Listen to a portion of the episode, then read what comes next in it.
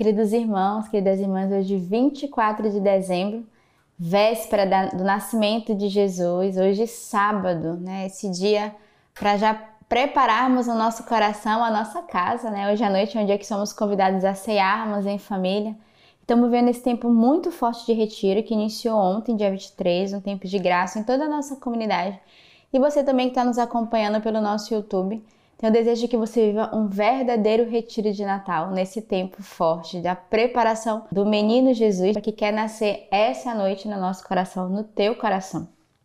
E hoje a nossa comunidade traz o artigo da regra de vida 403, o que fazer quando somos feridos.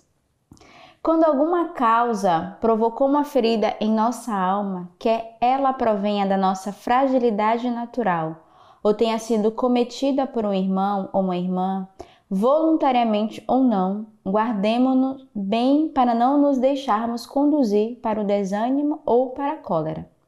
Ao contrário, voltemos-nos o mais rápido possível para Deus, entregando-lhe a situação. Devemos parar alguns instantes, humilhando-nos e nos arrependendo pela ofensa cometida contra o Senhor. Consideremos em nós mesmos a má paixão que causou a nossa má reação.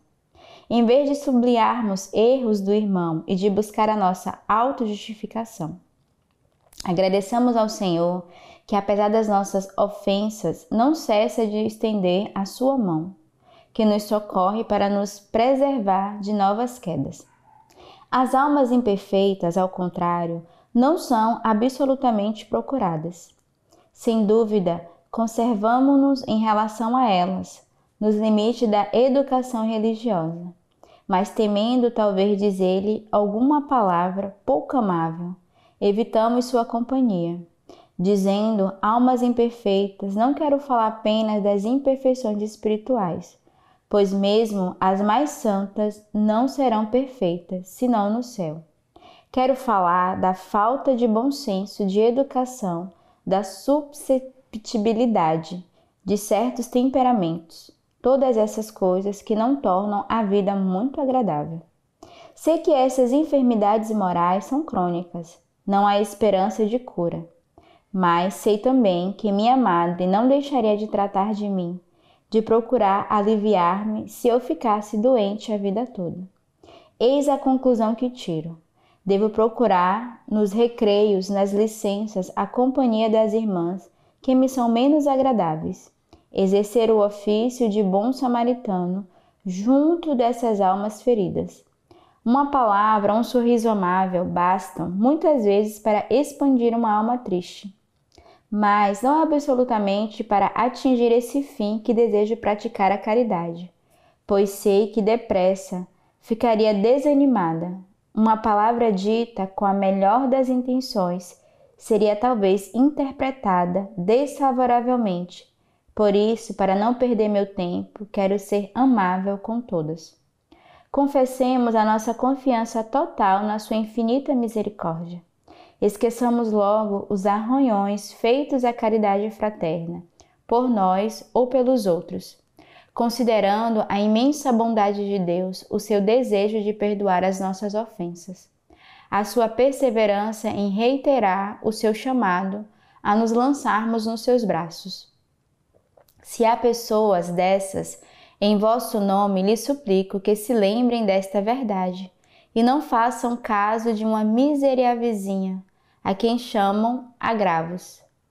Disse-ia que edificamos com esses pontos de honra, casinhas de palha como as crianças. Oh, valha-me Deus, irmãs, se entendêssemos que coisa é honra e em que consiste perder, perder a honra. Então hoje o nosso fundador vai nos dizer o que, é que a gente deve fazer, né? vai nos orientar o que devemos fazer quando somos feridos. Então, ao invés de ficarmos sobre os nossos arranhões, as nossas ofensas, mas exercermos esse amor de caridade e de perdão. Não ficarmos presos às nossas feridas do passado, à nossa história. Não usarmos dela também como armas para ferirmos uns aos outros, mas ao contrário, aprendermos a colocar as nossas feridas primeiro em Deus e a nos reconciliarmos uns com os outros, se nos ofendemos, se nos arranhamos, como diz aqui o artigo, se nos ferimos, mas de recomeçar sempre, de pedir Senhor a graça da perseverança e de entrar nesse movimento de caridade. As leituras que a igreja nos oferece hoje, primeira leitura de 2 Samuel. Quando o rei ocupou a sua casa e o Senhor o tinha livrado de todos os inimigos em redor, o rei disse ao profeta Natã: Vê, eu habito numa casa de cedro e a arca de Deus habita numa tenda. Natã respondeu ao rei: Vai e faz o que teu coração diz, porque o Senhor está contigo. Mas, nesta mesma noite, a palavra do Senhor veio a Natã nestes termos: Vai dizer ao meu servo Davi: Assim diz o Senhor Construirias tu uma casa em que eu venha habitar? Fui eu que te tirei das pastagens onde pastoreavas ovelhas, para seres chefe do meu povo Israel. Eu estive contigo por onde ias e destruí todos os teus inimigos diante de ti. Eu te darei um grande nome com o nome dos grandes da terra. Prepararei um lugar para o meu povo Israel e o fixarei para que habite nesse lugar, e não mais tenha de andar errante, nem os perversos continuem a oprimi-lo como antes. Desde os tempos em que instituí juízes sobre o meu povo Israel, eu te livrarei de todos os teus inimigos. O Senhor te diz que ele te fará uma casa. E quando os teus dias estiverem completos e vieres a dormir com teus pais, farei permanecer a tua linhagem após ti, gerada das tuas entranhas, e firmarei a sua realeza. Eu serei para ele um pai, e ele será para mim um filho. A tua casa e a tua realeza, realeza subsistirão para sempre diante de mim, e o teu trono se estabelecerá para sempre. E o salmo de hoje, o salmo que a igreja nos oferece, o salmo 88. Vou cantar para sempre o amor do Senhor. Minha boca anunciará a tua verdade de geração em geração, pois dissestes: o amor está edificado para sempre. Firmastes a tua verdade no céu. Fiz uma aliança com meu eleito, eu jurei ao meu servo Davi. Estabeleci tua descendência para sempre, de geração em geração, construo um trono para ti. Ele me invocará, tu és meu Pai e meu Deus e meu rochedo Salvador. Para sempre vou manter-lhe meu amor e minha aliança com ele será firme. Então, muito belo esse salmo de hoje. Vou cantar para sempre o amor do Senhor. Então, hoje, dia 24, é um dia, hoje à noite, queremos cantar o amor do Senhor para sempre, porque ele chegou no meio de nós, né? Maranatá, vem Senhor Jesus, não tardes mais. Então, hoje é o grande dia de prepararmos o nosso coração, porque ele vai chegar daqui a pouquinho no meio de nós. E por isso nós devemos ter esse coração que exulta de alegria, que rejubila, que canta o amor do Senhor para sempre. E é o dia que nós vamos estabelecer a nossa aliança com Ele, porque somos esse povo eleito e escolhido do Senhor. E o evangelho de hoje, Lucas capítulo 1. Zacarias, seu pai, repleto do Espírito Santo, profetizou: Bendito seja o Senhor Deus de Israel, porque visitou e redimiu seu povo e suscitou-nos uma força de salvação na casa de Davi, seu servo, como prometera desde tempos remotos, pela boca de seus santos profetas.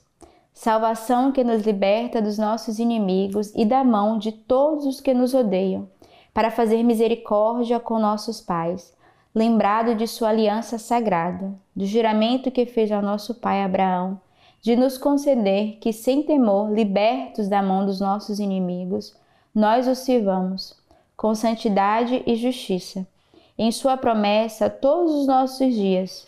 E tu, menino, serás chamado profeta do Altíssimo, pois irás à frente do Senhor para preparar-lhes os caminhos, para transmitir ao seu povo conhecimento da salvação, pela remissão de seus pecados.